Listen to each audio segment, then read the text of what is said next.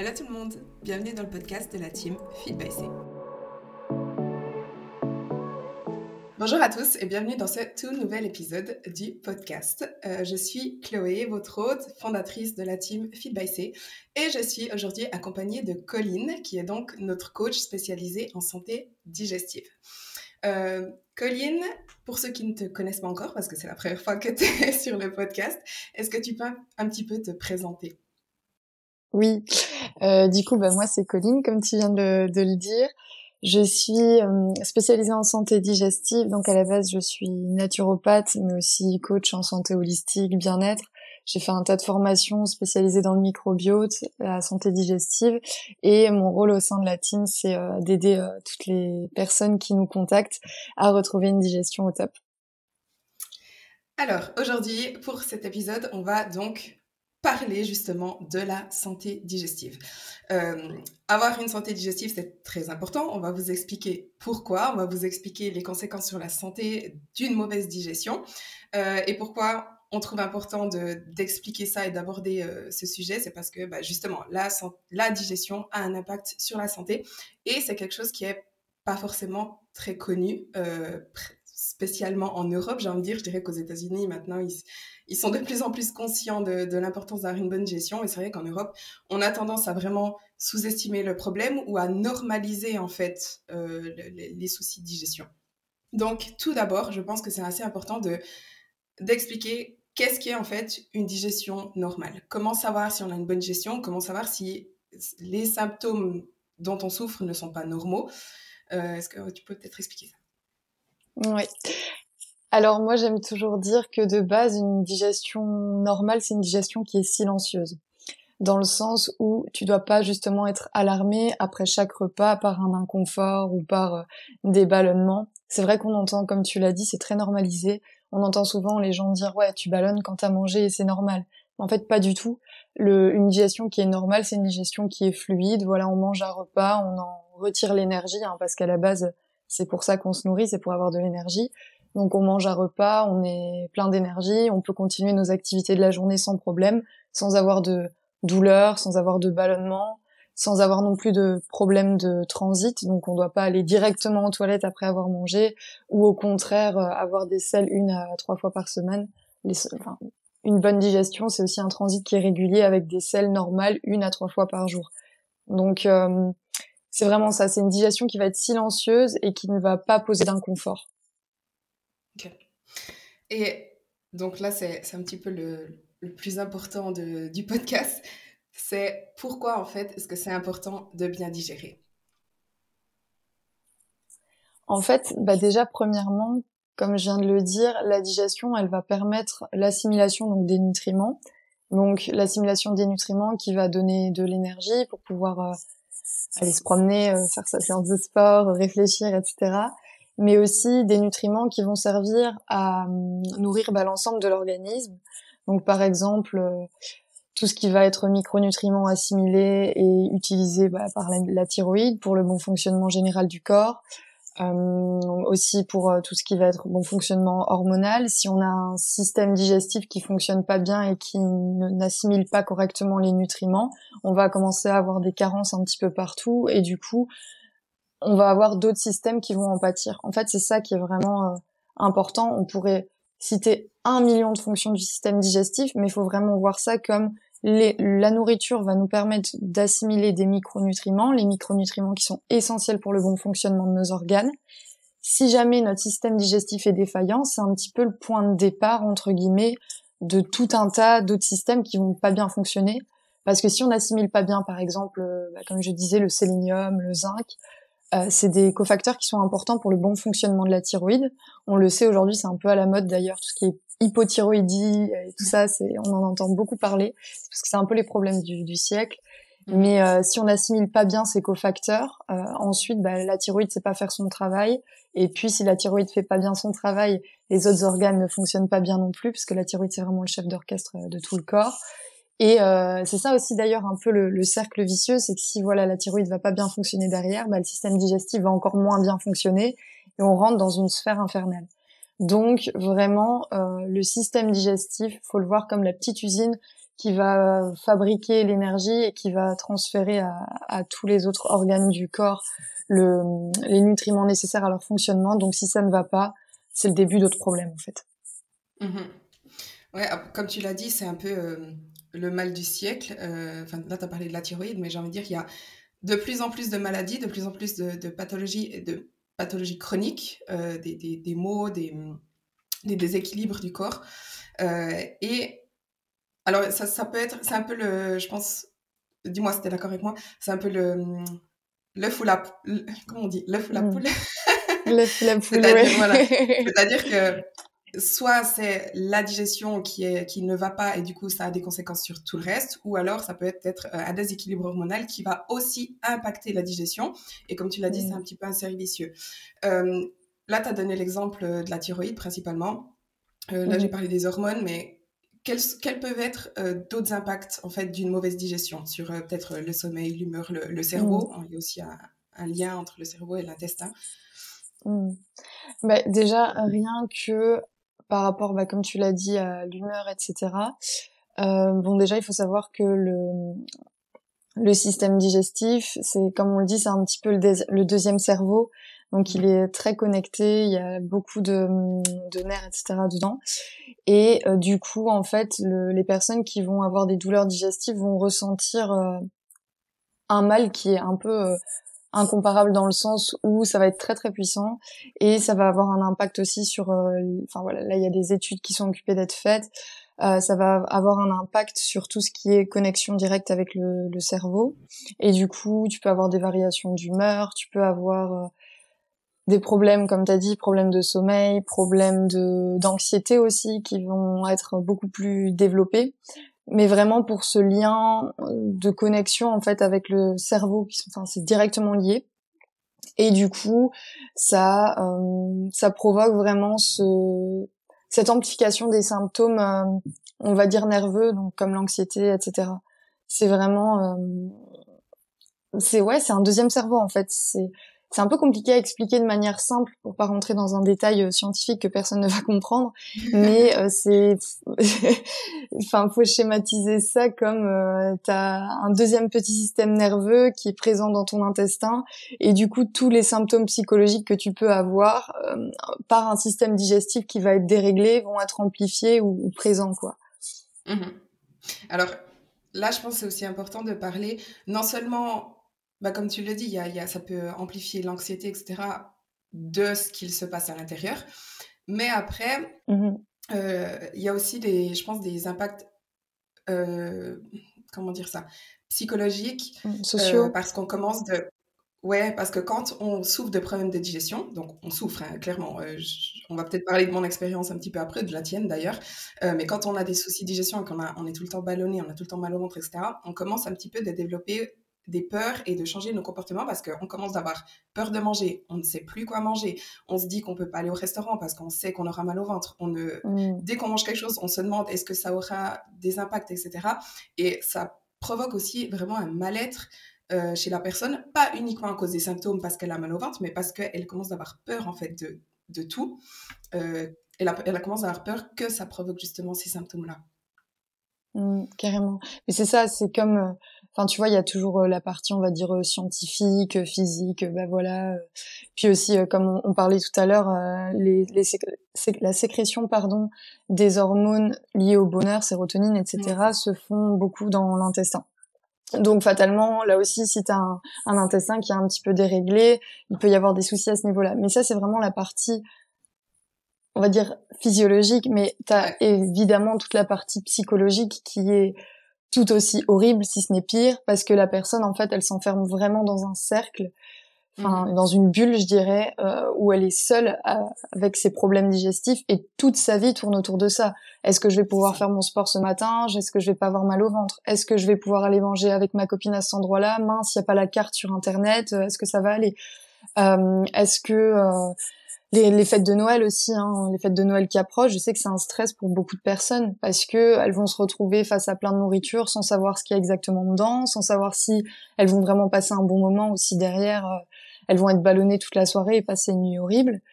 Puis en fait, tu rentres là aussi dans un cercle vicieux dans le sens où tu vas de plus en plus craindre l'alimentation et te créer un stress énorme qui va amplifier les problèmes digestifs parce que on le sait euh, je déteste hein, cette phrase euh, je pense que tu l'as entendue tout autant que moi mais voilà souvent quand on est en début de parcours de résolution de problèmes digestifs on va voir un gastrologue et il nous dit bah c'est c'est le stress c'est dans la tête.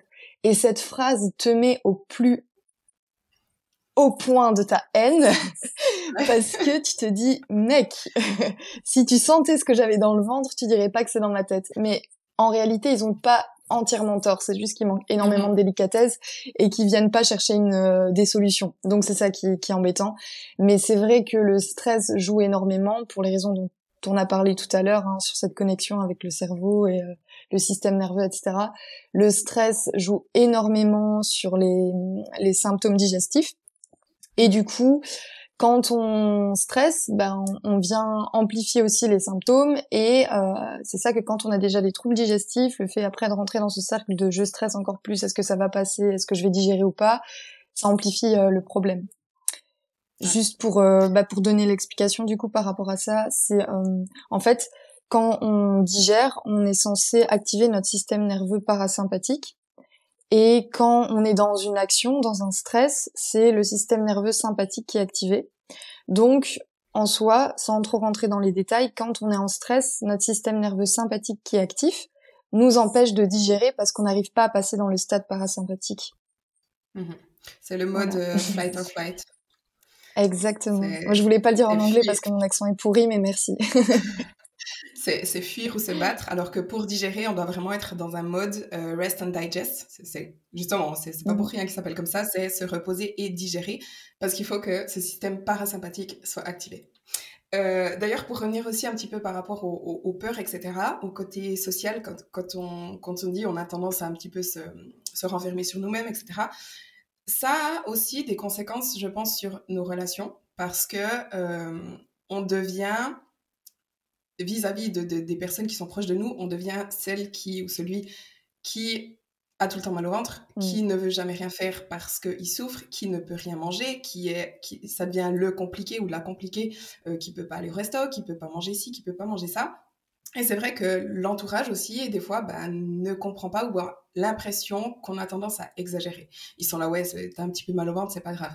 Mais quand on souffre vraiment de soucis de digestion chronique, c'est pas une fois tous les quatre mois, j'ai une, indigestion, j'ai un peu mal au ventre. C'est quasiment tout, c'est quotidien en fait. Euh, ils ne se rendent pas compte de ça et c'est vrai que parfois ça peut être difficile aussi pour l'entourage parce qu'ils n'arrivent pas à se mettre à notre place parce qu'ils n'ont jamais vécu ça en fait. Et ça, ça peut, ben voilà, ça, ça a aussi des répercussions, des répercussions pardon, sur nos relations. Euh, du coup, alors, chaque personne, chaque, chaque situation est différente. C'est bien pour ça que tu fais ce métier, c'est qu'il faut aider les gens en fonction de leur situation. Mais d'une manière générale, est-ce que tu peux donner quelques conseils ou les premiers gestes en fait à adopter pour prendre soin de sa digestion? Oui. Alors premièrement, bon, je sais que je rabâche beaucoup euh, les oreilles de, mes clientes avec ça et tout, mais euh, il faut mâcher. Ouais. ça direct parce que. Alors, pour, ceux qui ne le savent, ouais, pour ceux qui ne le savent pas, Colline euh, m'a suivi pendant plusieurs mois pour m'aider justement avec mes soucis de gestion et elle m'a, elle m'a littéralement changé la vie. Hein. Euh, mais elle a tellement mis l'accent sur le fait de mâcher et c'est mon plus gros souci, c'est que j'ai tendance à manger trop vite. Donc, euh, je savais que tu allais dire ça. mais c'est comme trois quarts des personnes en fait. Mais le truc, c'est que c'est tellement important en gros, il faut voir la digestion comme une succession d'étapes. Donc, tout commence, on dit que tout commence dans la bouche, mais moi j'aime bien dire que tout commence dans la tête en fait, parce qu'à partir du moment où tu commences à penser à manger, tu salives déjà, tu as déjà les, les enzymes qui se préparent à recevoir la nourriture.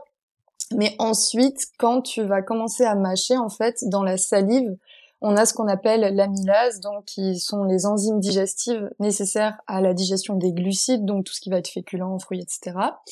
Et si tu prends pas le temps de mâcher, t'as pas déjà le temps d'imbiber ta nourriture de cette salive et donc de prédigérer les glucides, ce qui va compliquer la digestion une fois que la nourriture va arriver dans l'estomac, parce que la, la fonction première de l'estomac n'est pas de digérer les glucides. Donc ça c'est une première chose. Deuxième chose aussi, il faut bien imaginer que si on mâche pas suffisamment longtemps, la nourriture elle est pas correctement broyée et l'estomac n'a pas de dents en fait, donc il va pas pouvoir faire son travail euh, correctement non plus.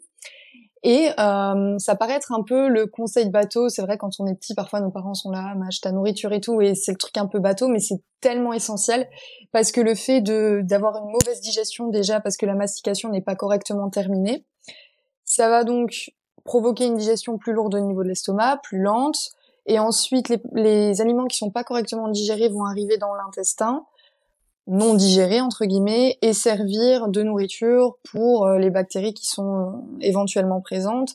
Et c'est comme ça qu'après au fur et à mesure du temps hein, ça se fait pas du jour au lendemain mais après quelques années on développe des dysbioses etc on n'a rien changé dans notre alimentation pourtant et puis bam on a quelque chose qui qui va plus. Euh, et en fait c'est vraiment le fait de mastiquer c'est la première étape essentielle. Parce que en fait, si on passe pas par là, on empêche aux autres organes de, du système digestif de vraiment bien effectuer leur travail et donc il y a une série de répercussions qui, qui arrivent quoi. Donc ça, mm. premier conseil, c'est de bien mâcher. Bien mâcher, ça va aussi permettre de se mettre dans le mode euh, que je vais dire en français du coup, repos ou digestion, comme on le disait, parce que si on est là à mâcher, à manger super vite, on est toujours dans cet état de stress ce qui aide pas non plus euh, à la digestion à ce niveau-là.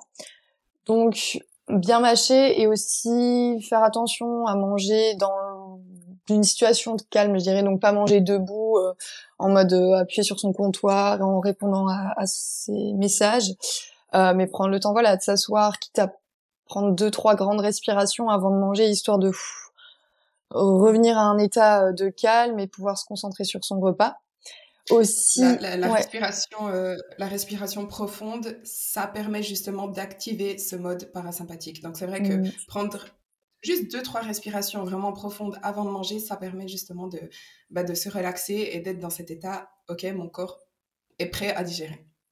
Mmh, carrément. Et puis ça fait un peu la pause parce que enfin voilà même je sais que bah, toi euh, avant t'avais du mal à, mastiquer. Moi aussi la première. Et parfois encore ça m'arrive. Je suis occupée de bosser. Et puis voilà je me fais manger et je m'assieds et je sens que je suis stressée. Donc je me dis attends tu prends trois respirations avant d'attaquer ton repas.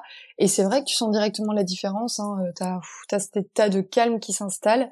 Et c'est beaucoup plus facile du coup pour bah, te concentrer. On parle souvent de d'alimentation en pleine conscience, j'irai pas jusque là dans le sens où bah voilà, je pense qu'il faut rester assez euh, assez réaliste et euh, malheureusement on n'a pas tous euh, l'occasion tout le temps d'avoir une demi-heure devant soi et de pouvoir mettre une petite musique de Bouddha derrière pour manger en tranquillité. Mais je veux dire il y a mais mais tu vois il y a des petites choses qu'on peut faire typiquement la, la, respiration et puis essayer de se déconnecter en fait. Accordez-vous une pause c'est pas 15 minutes pendant lesquelles vous allez pas pouvoir répondre à un WhatsApp ou à un mail qui vont changer la vie de la personne qui sont en face euh, s'il y a pas d'urgence quoi. Donc vraiment prendre ce temps-là pour prendre une pause. Aussi se dire que euh, moi c'est ce qui m'a un petit peu aidé à, à manger moins vite, c'est de se dire qu'en fait le plaisir alimentaire bah tu l'as pas quand c'est fini. Tu vois ce que je veux dire? Genre plus tu veux manger longuement, plus euh, t'apprécies ton repas, tu peux sentir les saveurs et tout ça. Donc euh, c'est aussi se reconnecter à ça. C'est donc deux étapes vraiment essentielles manger dans le plus grand calme possible entre guillemets, et puis euh, vraiment prendre le temps de mastiquer sa nourriture. Mmh. Ouais. Du coup, ouais, se, se, se concentrer sur ce qu'on est en train de faire en fait. Quand on est en train de manger, ben regarder sa nourriture aussi et pas avoir toujours les yeux ailleurs, avoir les yeux sur la télé, avoir les yeux sur son écran, avoir euh, voilà vraiment se, se, concentrer sur ce qu'on est en train de faire. Ouais, ouais carrément. Alors aussi un truc, euh, toujours pour rester dans cet aspect, avant de passer vraiment, euh, on va dire à l'aspect nourriture, un truc c'est aussi d'aborder ses repas avec euh, confiance, je dirais. Ça, je dis ça plutôt pour les personnes qui ont des troubles digestifs, justement, dans le sens où si on appréhende déjà son repas en mode, voilà, ah, ça, est-ce que je vais le digérer, est-ce que ça va aller, essayer d'avoir confiance aussi en son corps et en ses capacités à digérer.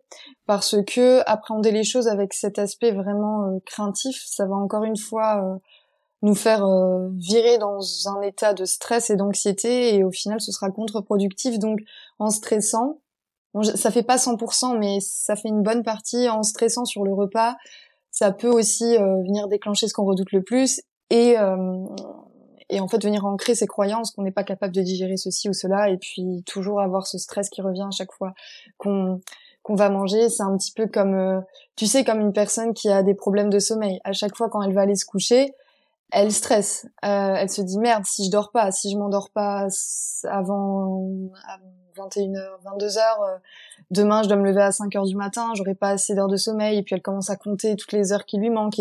Et, en fait, c'est pire, ça, ça entretient cette mmh croyance, ça te met dans un stress, ça t'empêche de dormir.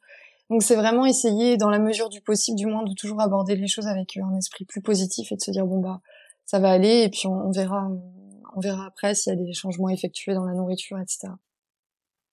Ouais, ne, pas anticiper le pire en fait. Ne pas se dire quand on commence de manger, de toute façon j'aurai mal au ventre ou euh, il y a 80% de chances que, que, que, ça aille pas, ouais. Ouais.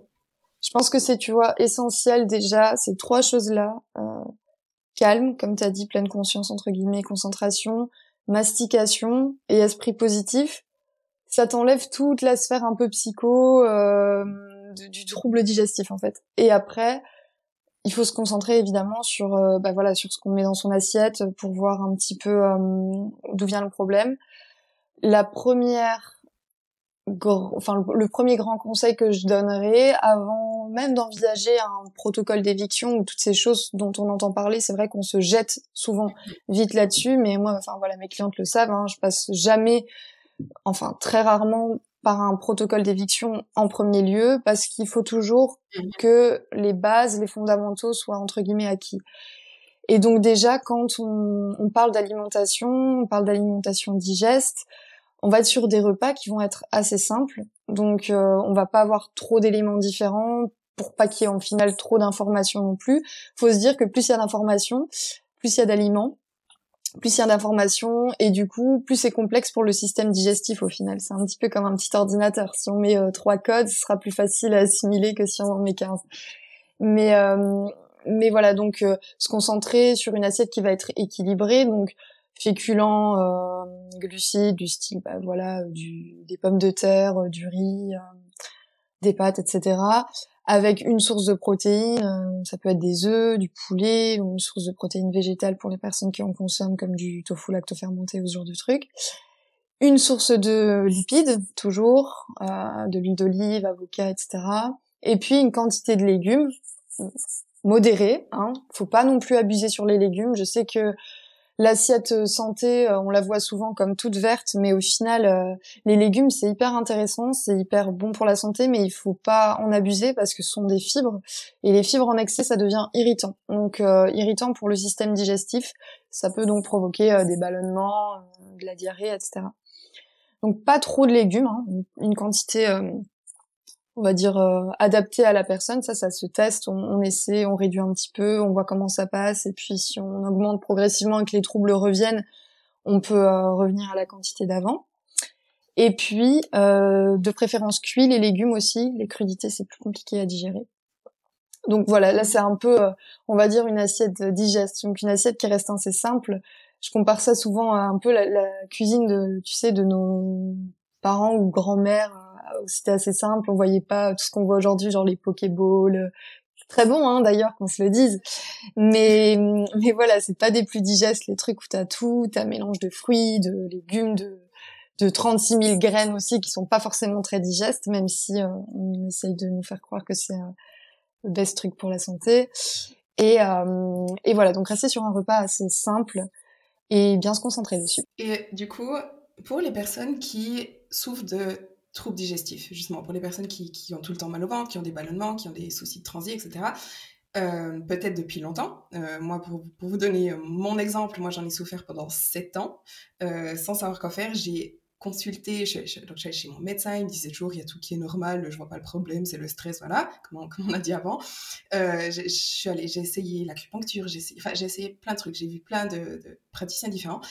Et personne ne trouvait vraiment la solution, personne n'arrivait à m'aider mais mes symptômes étaient quand même présents. Et du coup, qu'est-ce qu'en fait tu pourrais conseiller aux personnes qui sont dans cette situation, qui souffrent de, qui souffrent pardon, de troubles digestifs, mais qui n'arrivent pas à mettre le doigt vraiment sur le problème ou qui ont, peut-être aussi essayé plein de diètes différentes, hein, essayé plein de, qui ont banni plein de choses de leur alimentation, qui ont fait Qu'est-ce que tu pourrais leur, dire de faire? Bon, déjà dans la dans le premier cas, je pense que c'est essentiel de rappeler, comme tu viens de le dire, que c'est toujours bien d'aller voir son médecin.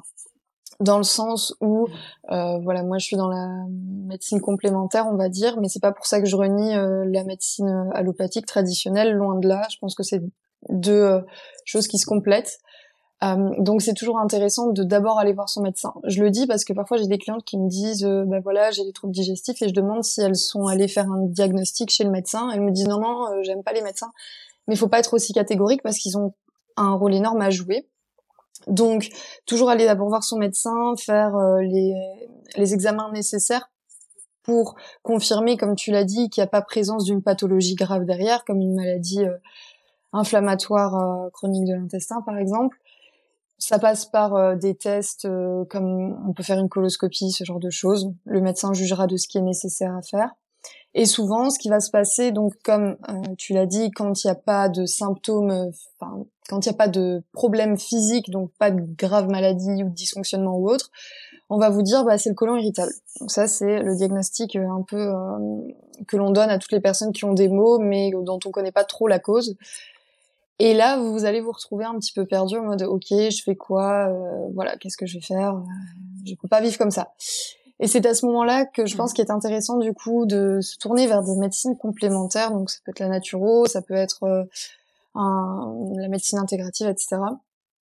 Pour euh, venir un peu travailler sur l'hygiène de vie qui peut être à l'origine très clairement de ce syndrome et voir toutes les pistes qu'on peut mettre en place pour améliorer, que ce soit au niveau de l'alimentation, que ce soit au niveau euh, du renforcement euh, du système digestif, hein, euh, par le biais de compléments alimentaires ou ce genre de choses. Mais je dirais vraiment de se tourner vers quelqu'un parce que je pense que toi comme moi, on a fait la même expérience, c'est de tester un million de choses différentes en cherchant sur internet, mmh. etc. Et euh, premièrement, c'est très fatigant. Deuxièmement, on n'a pas toujours un point de vue objectif sur notre situation. Troisièmement, on n'a surtout pas les connaissances non plus. Euh, c'est pas parce qu'on lit trois articles sur internet, on sait même pas ce qu'on lit hein, au final. Parfois, moi maintenant avec du recul, parfois je lis des trucs et je me dis mais comment Enfin, c'est nimp, tu vois, genre euh, oh, comment tu peux dire quelque chose pareil à l'affirmer en mode non. Euh, voilà, donc faire attention euh, à nos sources également. Et du coup. Ouais, c'est comme pour le. C'est comme pour le sport, la nutrition, tout ce qu'on voit sur le fitness sur Internet, c'est catastrophique. Il faut faire toujours très attention aux, informations qu'on consomme et, auxquelles on est exposé et, et, toujours remettre en question et faire un peu plus de, recherche. Mais ouais, c'est clair que quand on s'y connaît pas, bah c'est très compliqué de faire le tri.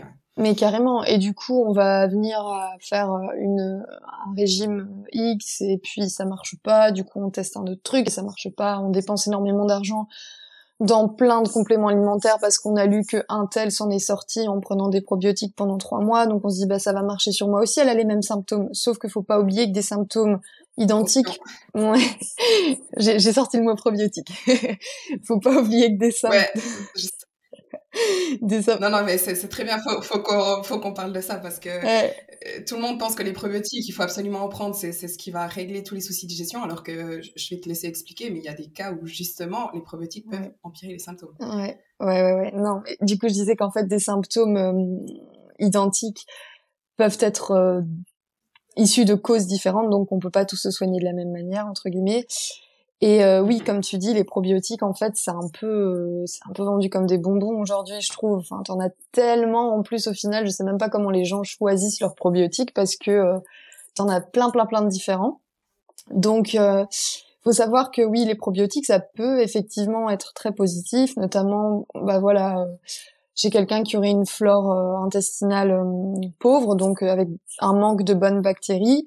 Mais déjà là, il faut bien choisir parce que ils, ne se valent pas tous, donc ils sont composés de souches bactériennes différentes, donc il faut vraiment venir compléter avec euh, celles euh, qui font défaut dans dans le microbiote de la personne.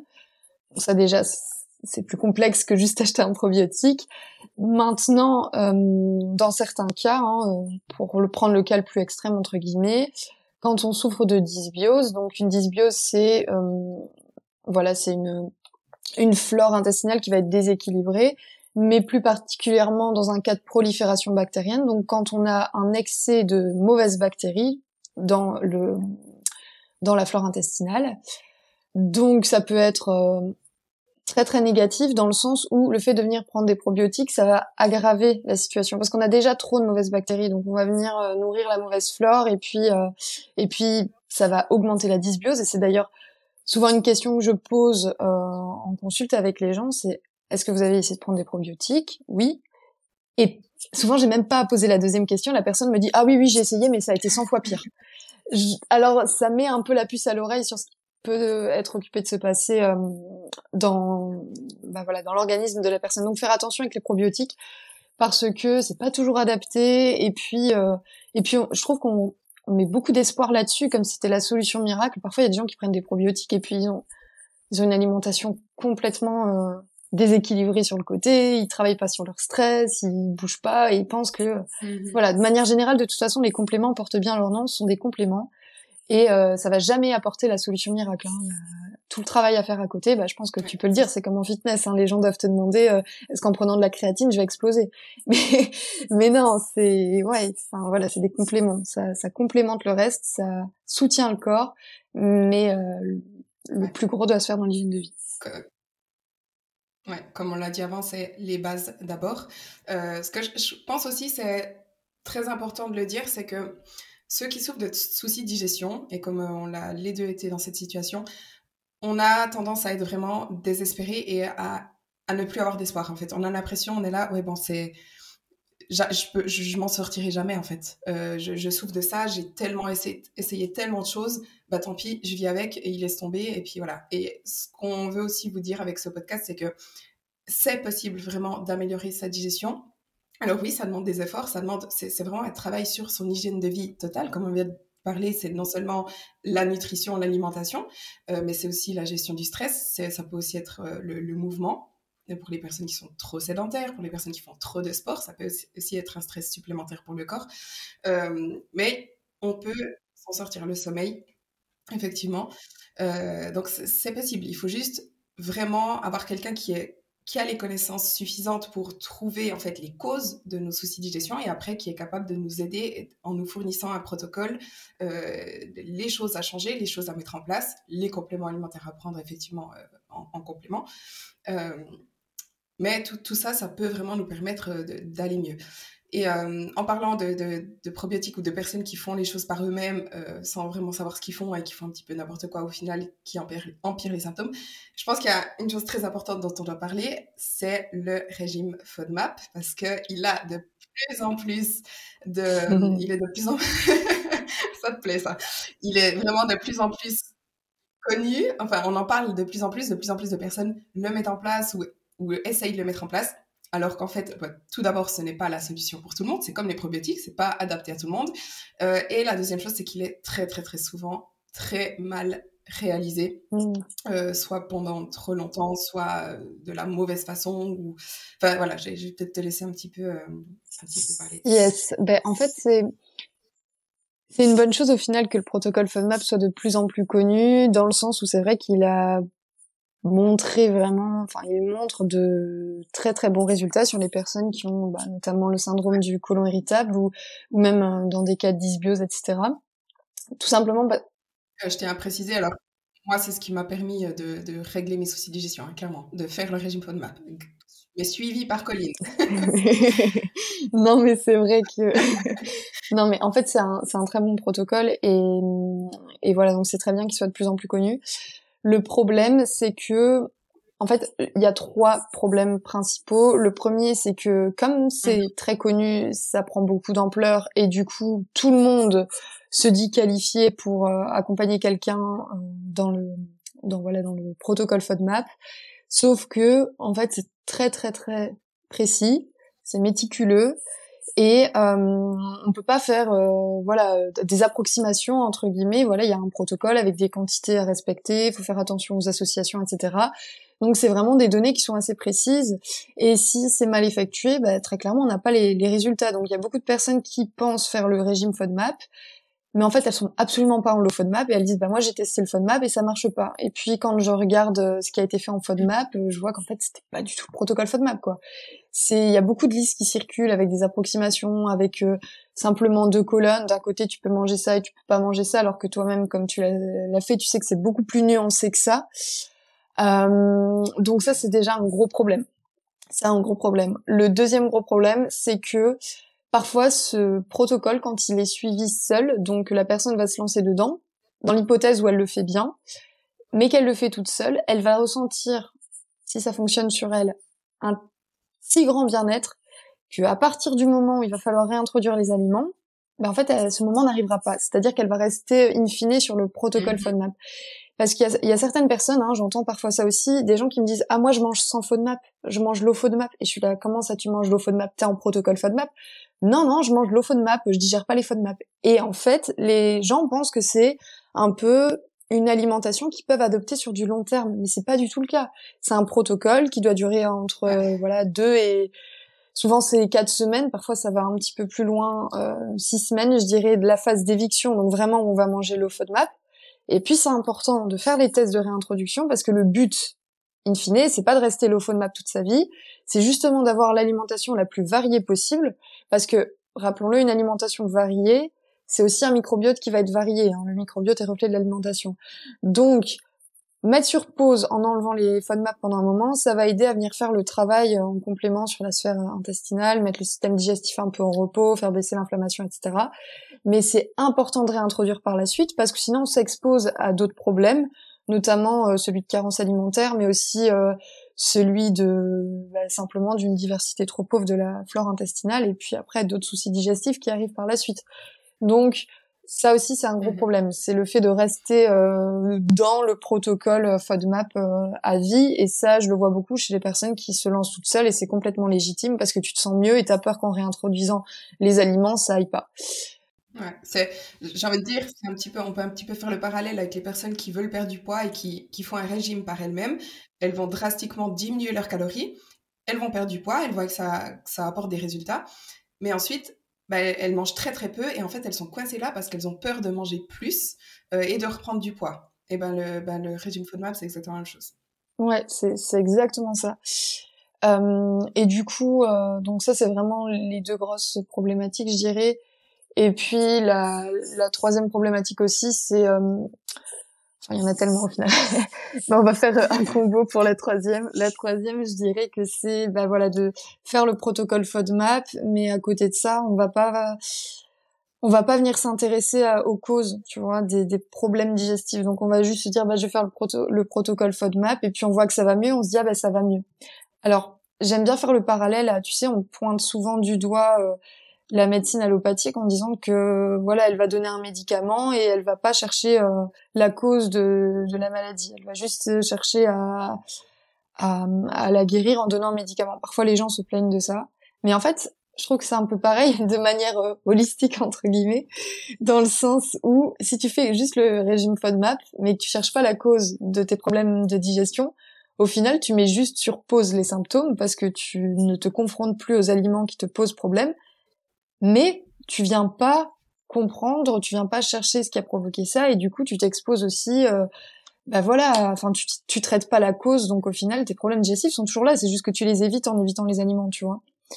Donc ça mhm. c'est aussi important de se dire que le protocole FODMAP fait, voilà, quand il est bien appliqué, que c'est sur une personne pour qui il est vraiment euh, adapté, on va dire, il faut qu'il y ait un travail en parallèle sur la cause des troubles digestifs. Sinon, ça va juste mettre sur pause pendant un moment euh, les symptômes, mais après, ça reprendra de plus belle. Alors, je pense qu'on a plus ou moins fait le tour, qu'on a un petit peu, euh, voilà, je pense que les gens ont compris l'importance d'avoir une bonne digestion et que si vous souffrez en fait de troubles digestifs, il y a toujours un moyen de s'en sortir. Euh, Colline, je vais peut-être un petit peu te laisser expliquer en fait ton, tes services, ton coaching, ton consulting, comment est-ce que tu peux aider les gens justement qui sont dans cette situation? Et je, je, vous l'ai déjà dit pendant le podcast, mais je me répète, euh, moi j'ai souffert pendant sept ans de troubles digestifs. J'étais vraiment, franchement, j'étais vraiment désespérée. Je me disais, je vais, je vais jamais m'en sortir et je vais, je vais vivre euh, le restant de ma vie en ayant mal au ventre tous les deux jours. Et, euh, grâce à, ben, j'ai fait appel à Colline justement et elle m'a aidé pendant, elle m'a suivi pendant quelques mois. On a réalisé le protocole FODMAP pour moi puisque c'est vraiment ce qui convenait à mon cas. Euh, mais maintenant, je sais exactement ce que je peux manger et ce que, ce qui, les, aliments notamment qui me provoquent des symptômes, et juste de faire attention à ça, d'être consciente en fait de ce qui me provoque des symptômes, ça me permet de ne plus en avoir justement et du coup de ne plus avoir mal au ventre, de vivre normalement, d'avoir euh, un meilleur bien-être, de ne plus avoir peur de, de, manger au restaurant, etc. Euh, et donc pour toutes les personnes voilà, qui souffrent de, troubles digestifs, je ne peux que vous encourager à, vous faire accompagner. Donc euh, voilà, Colline, je te laisse juste expliquer qu'est-ce qu'ils peuvent obtenir avec un suivi avec toi Alors, bah, le coaching justement qu'on a développé dans la team euh, coaching digestion, on va dire, c'est assez rigolo parce qu'on l'a fait euh, de la meilleure manière possible en se basant sur bah, mon accompagnement avec toi. Euh, qu'est-ce que qui était le plus essentiel et comment on pouvait apporter à la fois euh, des solutions pour la digestion, mais comme on l'a dit et comme on l'a vu, la digestion, elle prend en compte tellement de facteurs ce qui est intéressant en fait dans le coaching, c'est qu'on a mis en place un système de suivi euh, hebdomadaire. Donc en gros, euh, voilà, quand, quand vous prenez le coaching, on a d'abord euh, toute une période, une semaine d'observation. Comme ça, on fait un petit peu le point sur votre alimentation, vos symptômes, votre état de stress général, puis vous complétez un ensemble de documents que vous me remettez. Ensuite, on a une première consultation pendant laquelle je vous explique le protocole que l'on va mettre en place. Donc c'est un protocole qui est amené à modifier au fur et à mesure du temps en fonction de l'évolution. Et puis toutes les semaines, on fait un petit point euh, check-in donc euh, par mail euh, au sein duquel ben voilà vous dites comment la, la semaine s'est passée, comment ont été vos symptômes et puis moi je check aussi votre fichier de suivi avec les repas etc pour toujours bah déjà premièrement le soutien, euh, je pense qu'il fait beaucoup. Je mets beaucoup l'accent là-dessus parce que euh, je sais que on se sent justement souvent seul euh, dans ce genre de problématique et c'est important pour moi de, de m'assurer que cette solitude ne soit plus vécue. Deuxième point, c'est ça me permet en fait d'avoir un suivi d'une semaine à l'autre et donc de pouvoir réajuster le protocole dès que nécessaire. Et troisième point, ça vous permet aussi, bah voilà, de ne pas avoir un protocole et d'être lâché euh, dans la jungle pendant un mois et de ne pas savoir exactement euh, quoi faire ou de perdre la motivation en cours de route. Il y a de ça aussi, hein. il y a beaucoup de l'aspect euh, bah, coaching au final hein, dans, dans l'accompagnement digestion. Évidemment, énormément sur l'alimentation et sur l'hygiène de vie, etc. Mais il y a aussi beaucoup l'aspect coaching qui permet de garder le cap, euh, voilà, je réponds à vos questions sur la semaine, etc. S'il y en a, ou si vous avez une inquiétude ou un doute. Donc on est vraiment dans un accompagnement, j'ai envie de dire, euh, qui va un petit peu toucher à tout, quoi, pour que l'être, enfin, pour que l'amélioration du bien-être soit la plus complète possible. Mhm. C'est, un accompagnement très holistique. Euh, donc, si jamais vous pouvez faire une demande de coaching sur euh, feedbackchloé.com, vous pouvez aussi réserver un appel gratuit, un appel découverte euh, avec Colline de 15 minutes pour voir si votre problématique, enfin, si le coaching correspond à votre problématique, pour, pour parler un petit peu aussi ben, de vos soucis avec Colline, voir, euh, avoir son avis et, et, faire connaissance avec elle. et je tiens encore à dire une chose, tu as dit, il y a le côté soutien le fait de ne pas se sentir seul. Et ça, c'est ça, ça, joue vraiment un immense rôle parce que ben, moi, je, l'ai vécu justement. Et le fait d'avoir Colline, euh, ça m'a aidé à me sentir comprise parce qu'il faut savoir ben, que Colline, voilà, tu as souffert aussi de troubles digestifs. C'est aussi, tu as, toutes les formations, euh, tu as, toutes les connaissances, etc. Mais pourquoi tu as fait ces formations et pourquoi tu as voulu te, te, former là-dedans, c'est parce que toi-même, tu en as souffert. Donc, elle comprend vraiment, en fait, euh, ce que c'est que de souffrir de troubles digestifs et elle arrive vraiment à se mettre à notre place et, euh, et du coup on se sent vraiment compris et validé en fait dans nos, dans nos troubles. Et encore si vous n'avez pas forcément besoin vraiment d'un coaching avec un suivi régulier chaque semaine, etc., mais que vous avez euh, juste besoin de quelques conseils, de besoin d'avoir une direction à prendre, vous pouvez aussi prendre euh, juste une consultation euh, avec Colline de 60 minutes où elle va aussi analyser votre situation et vous conseiller en fait euh, de façon personnelle en fonction de, votre problématique. Oui, tout à fait. Donc voilà, je pense que là on a vraiment fait le tour. On va terminer le podcast ici. Donc merci beaucoup à toi, Colline, pour ce podcast. Merci à toi. Merci à tous pour votre écoute. N'oubliez pas de Notez le podcast, de vous abonner aussi, de le partager sur les réseaux. Et à bientôt dans un nouvel épisode. On espère que cet épisode vous a plu. Si c'est le cas, n'oubliez pas de lui donner une note et de le partager sur les réseaux sociaux. Et à bientôt dans un nouvel épisode.